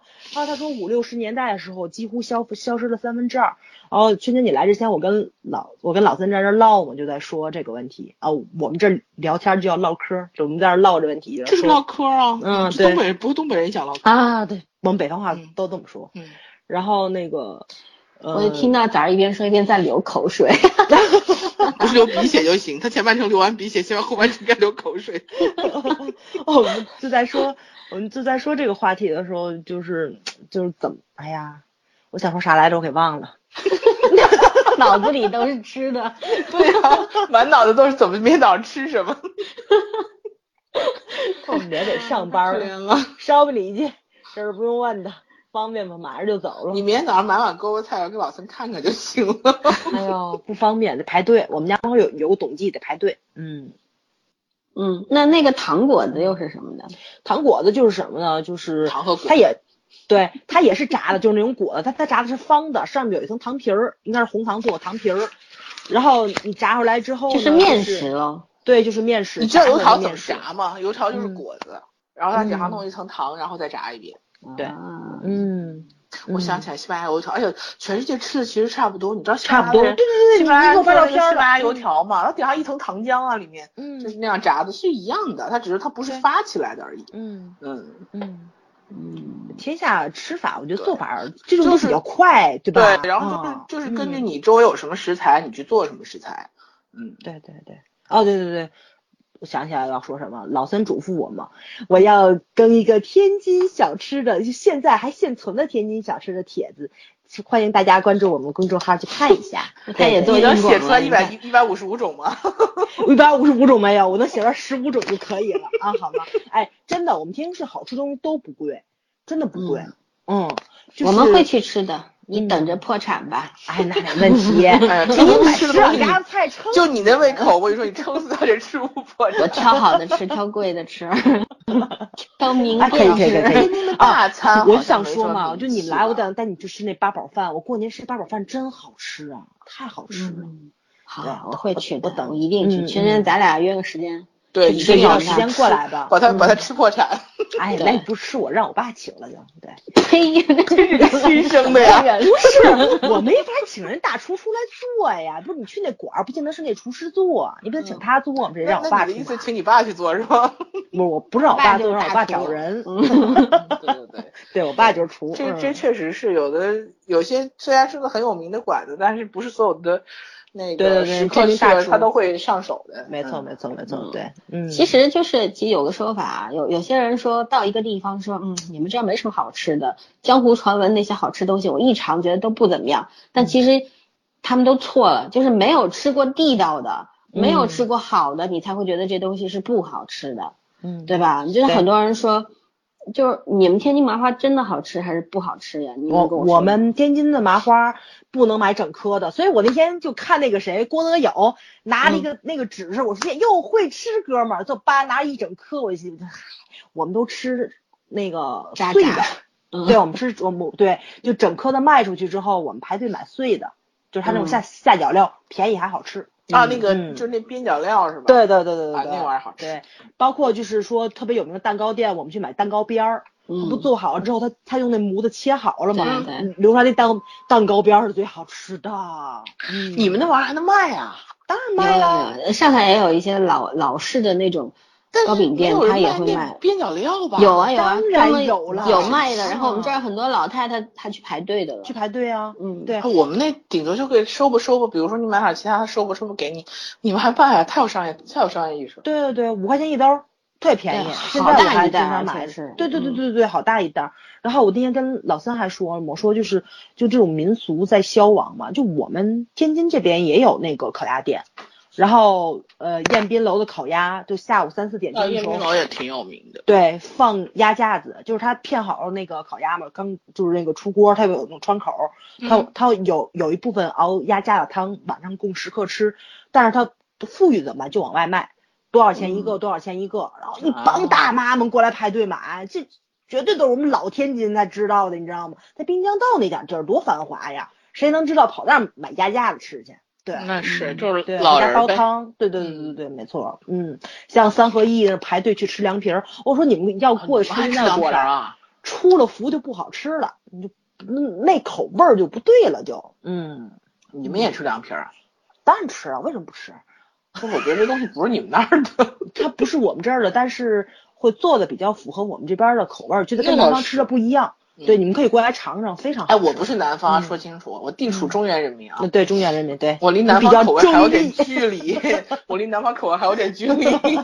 对，可以尝一尝。嗯，哎，不过我觉得有些东西老孙可能真的不一定能吃的习惯，就好不好吃是一回事，你吃不吃的习惯是另一回事。嗯，对对对，嗯这确实是，嗯，我嘴很刁的，嗯 看得出来嗯而且吃这东西就是一种动物本能。你比方说你自己，嗯你看你不管是出国还是出去旅旅行，国内游还是国外游，对吧？嗯你去个几天，你就得想要吃家里的东西。我跟你讲，我、嗯我姐不是这两天去英国了吗？带孩子去剑桥啊，去就开始约克饿了去这儿这儿然后然后他们今天去了去吃那个非常有名的炸鱼薯条，他说去 他说英国多我现在小孩要吃嘛，然后他就他就跟我说，哎呀，我现在最想吃的是家里的泡饭。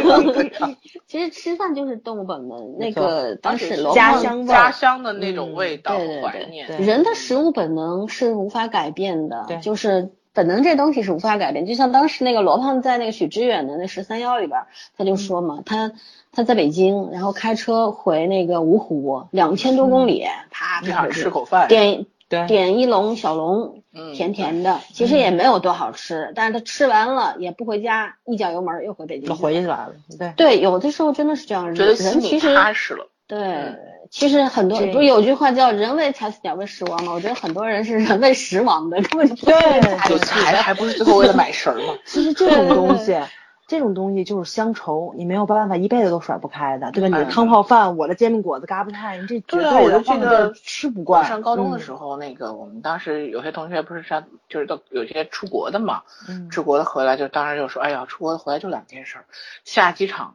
直奔就是要么就是回来汤，要么就烩面，得吃上，然后觉得甭管吃多吃少，然后觉得哎呀回来了，就那种感觉。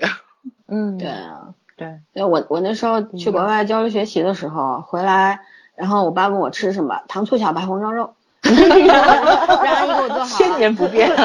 回家我就要吃，就这种，因为你在外边吃不到，你在外边待个几年，根本就就很想这个，但是在国外没有那种道地的，就算它的酱油一样，它的肉一样，但是就烧不出那烧不出那。个味道。对对对，我们朋友也我们这是讲和你们珅还是讲今日美食？哎，不讲了，不讲了。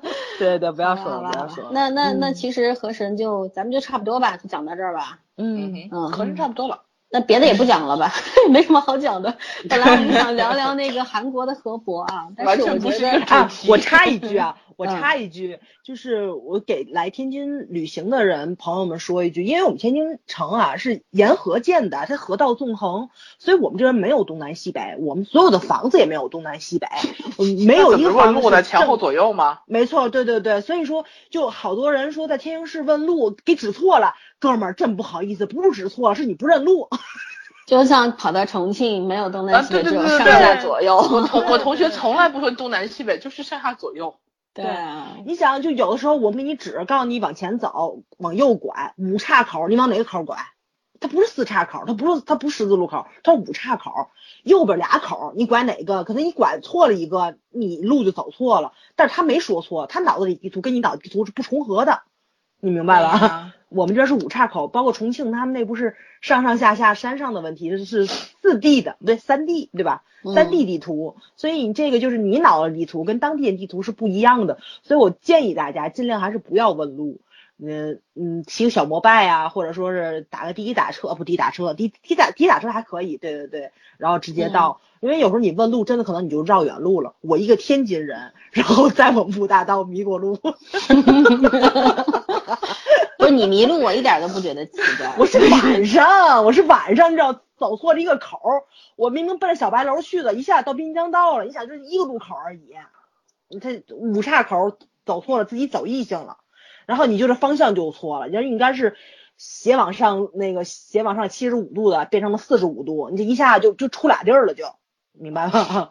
很可怕，对，对对对，嗯嗯，唉，想想其实真的城市越来越越发展以后，每个城市都长得一样，然后越来越没有辨识度。你像这种在一个城市晚上找不着路的情况也很正常。我们那个郑东，我们那郑东新区也是一个圆形的，就是中心有一个钟楼点，然后全路全是环形的。然后我爸、哦这很正规，嗯是啊，可问题是，老老的城区都是横平竖直的嘛，哦新城区全是环形的，很多司机在那儿根本晚上不会走，就是根本看不出来，你知道吗？嗯然后我爸一个也在郑州待了差不多半辈子的人了，然后大晚上去接去接他一个同事，接的时候还好一条直路去，回来他同事那个 要从那个新区里穿过去那家，然后俩人就在新区里磨了两个小时。然后那会儿还不像现在，前两年嘛，还没有像这种嗯导航地图这么发达。嗯那这是硬磨呀，就是走到哪儿最后最后我都不用问他怎么出来，因为那天晚上我还去看演唱会了，那片儿我比较熟。后来我都回家了，我妈说我爸还没回家，我说什么情况？后来说迷路了。这个事还挺有意思的。是啊，可是 可是你想想，其实这个段子后面挺心酸的，就是每个城市都一样。对，然后包括太快了。包括基友那时候跟我讲，说他一个台湾的朋友去去上海看他嘛，那还是早早些年了，大概就是两千年、十年前的事儿了，最少是。然后他就说他那朋友，然后他在上班嘛，他朋友就办事儿，办完事儿说去找他，然后他就跟他朋友说你现在哪个位置？然后他朋友说不知道，然后他说你能看到什么？能看到肯德基。我想算了，跟没说一样。一样对对对。然后说那你还能看到什么？交通银行。太会聊天，这人我也认觉得认识。然后他很郁闷，你知道吗？你把他说你你找个人把手机给他，我问一下。哦，我跟我们朋友约商场，今天商场特别大，找不到。我告诉他找一个最近的饭馆，然后告诉我报个名，字站那儿不要动，我去找你。然后他，因为他刚开始是给我报的化妆品柜台，我肯定找不着。好吧，这吃货本色一览无遗。我也给你们讲一个这个问路的故事，就发生在前几天。我有一个朋友呢，她带她朋友，呃，她带她男朋友去看病，然后呢，在延安西路，我们家不是住在延安西路那边嘛，然后，嗯。他就他就说我要去那个华东医院，然后他说我现在在这个什么什么路口，他说我应该往哪儿走？我说往东，他说我不知道东南西北，那我就我就 我不知道怎么说，你知道吗？嗯，我说我说那你现在脸朝哪儿啊？他说我不知道啊。我说那你知道外滩方向在哪里吗？他跟我说外滩方向好像在我后面。我说那你就往那个方向走吧。然后他搞错了，你知道吗？他他把两个方向搞错了，外滩方向是往东，对吧？他往西走了，他东西搞不清楚，东西搞不清楚。后来他气死了，他跟我说，他说为什么你要问我脸朝脸朝哪儿啊？我说我觉得呢，其实你是脸朝下的，因为你什么都不明白。啊，他气死了，笑死我了。哎呦，可怜了。哎，不认路真的是一个很好玩的段子，我跟你讲，嗯，回头可以讲一期那个迷关于迷路的话题。对对，我们我们以后正好做个广告，我们以后会在我们的公众号就是会录一些短很短的音频，然后跟大家聊一些日常的东西，天南呃这个天上地下 天南地里什么都会聊。然后呢都不会很长，然后呢欢迎大家到听众号来跟我们聊天儿，好吧？我们现在听众号也可以留言的，也可以打赏的，什么都可以。我们孙森同学什么都不喜欢，就喜欢钱，大家多多益善。谁还我其实也看不上那三瓜两枣的，但是我觉得就是没有我们有有总比没有好，为了凑够三碗麻辣烫钱是吧？对，只够两碗。开玩笑，开玩笑的啊，不不是不是让大家打赏什么的，就开个玩笑，就是希望大家能够跟我们多交流。然后呢，我们会提供更多的平台跟大家交交朋友。然后呢，还有就是最后要说一句，就是有有些朋友觉得我们有时候经常会在平台上面怼人，是吧？有些那为什么呢？我要说明一下啊，我们不是每个人都怼，大家好好留言的，大家互相探讨的，没有问题。不同意见我们都都可以啊。因为我们说的都是主观的，你说的也是主观的，大家可以共存。那有些人呢上来就骂人，对吧？还辱骂我们，说话很难听，还有性别歧视啊，还有什么呀？那就对不起了，我这个人呢脾气不太好，反正就是基本上像这种人呢，我是必怼无疑的，对吧？怼完了我还给你拉黑，就这样。嗯，为了保证自己的身体健康，我们只能这样了。对，情绪压抑是不好的。人无完人，不要要求，比方说我们做电台的，我们是无私的分享。对吧？然后呢，本身我们愿意做这个事儿，大家愿意听，这都是非常公平的一件事情。我们不要求任何报酬，大家也听得高兴就完了。我觉得最重要的就是交个朋友，有大家之间有这份情谊，对吧？我们分享的高兴，你听了也高兴。但是呢，比方你上来就出口出口伤人的，那就对不起了。我们也都是人，都是有脾气的，对吧？我也不求你给我发工资，也不怎么样，我也不求你给我赏饭吃，我凭什么听你骂人呢？没有这道理。所以说呢，但是有些听众呢会觉得，哎呦，你们居然还会怼听众，不太好。我觉得大家都是人嘛，平等的嘛，对，将心比心就好了。我们也可以说我们的意见。对啊，如果说我们就是我们也不是像那些大明星似的，微博上那个流量小生啊、流量小花的。拍一部电视人都不去，能拿一个亿，那你能给我一个亿，你随便骂，我也愿意啊。你真有原则，你 小子。我分文不取，你分文不给，你还要骂我。过两天给你寄了一副大富翁，大富翁里面都是。那也可以，我不拒绝啊，玩的东西我也喜欢，反正就这样，不是为了为了说这段话，不是为了说要伤谁，或者是要怼谁，就是大家说明这样一个，看到我们怼人的时候，大家见怪不怪就好了，因为那些人是该怼的，不是我们要去欺负人或者怎么样。说白了，我们要是真的德行不好的话，我们不仅在这上面可以怼，在平台上怼他，我们还可以在节目里面点指名道姓的骂呀，因为我们的有利条件更多呀，但是我们不会这么干。就是呢，就希望大家不值得上我们的头条，就是。对大家都能够呃换位思考吧，好吧？嗯，那就我我就是今天插一句话啊，就是那个今天有个有个听众，然后在我们那个平台下面留言，然后说你们什么时候聊星座？然后 我就跟早说这事儿，我说我们俩这种。半瓶的酱油呢，自己底下晃荡两句就算了。他们俩也是小神婆，对，但是 真真的到不了上去跟人抢、跟人专业的抢饭吃的程度啊。嗯。但是我今天为什么说这一句呢？因为这两天说星座的人都在说水逆，然后说水星又开始逆行了，我们又开始倒霉了。就是 水逆算个嘛，现在五一年逆十二回。没有今关键今天又你看早上也在说，就是现在是五个行星全部逆行。我今天想说这是要出车祸的节奏，你知道吗？就大家全反着来，但是。呃，今天用一句搞笑一点的话说吧，就是水逆这个事儿呢，可信可不信哈。星座这个事儿就是，嗯，移情而已，不要不要太当真。然后用用我家基友今天给我发最后一个段子说结束一下这个关于星座的话题，就是少壮不努力，老大不要怪水泥。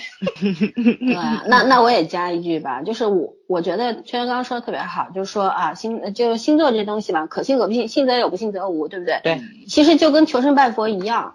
嗯，对吧？嗯，我还是要重复，我们昨天其实录了一期节目，录了整整两小时，但是我们把它给毙了。为什么呢？我们觉得聊得不太好，所以我们今天重录啊，为我们的这个努力，请点个赞。然后呢，当时我就说了一句话，我说不管是你求谁，你信谁，但是呢，孔老夫子说过一句话，对吧？